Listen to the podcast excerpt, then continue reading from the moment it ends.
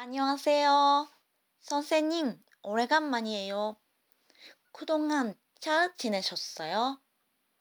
오늘은 기쁜 뉴스가 있어요. 제 60배 토픽 2급배 합격했어요.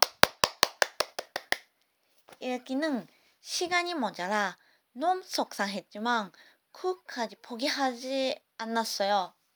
그리고 여름 휴가 때 한국어만 수업을 들었기 때문에 듣기가 더 점수가 좋았어요. 여름의 수업을 맡아주었어. 감사합니다. 자, 이번 달 크리스마스에 한국에 여행을 갈게요. 친구랑 함께요.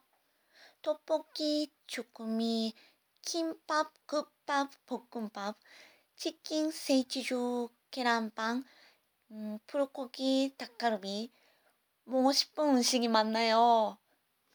그냥 겨울은 어때요? 일본은 아직 다투대요. 그럼 오늘은 여기까지. 부디 먼저 심하세요.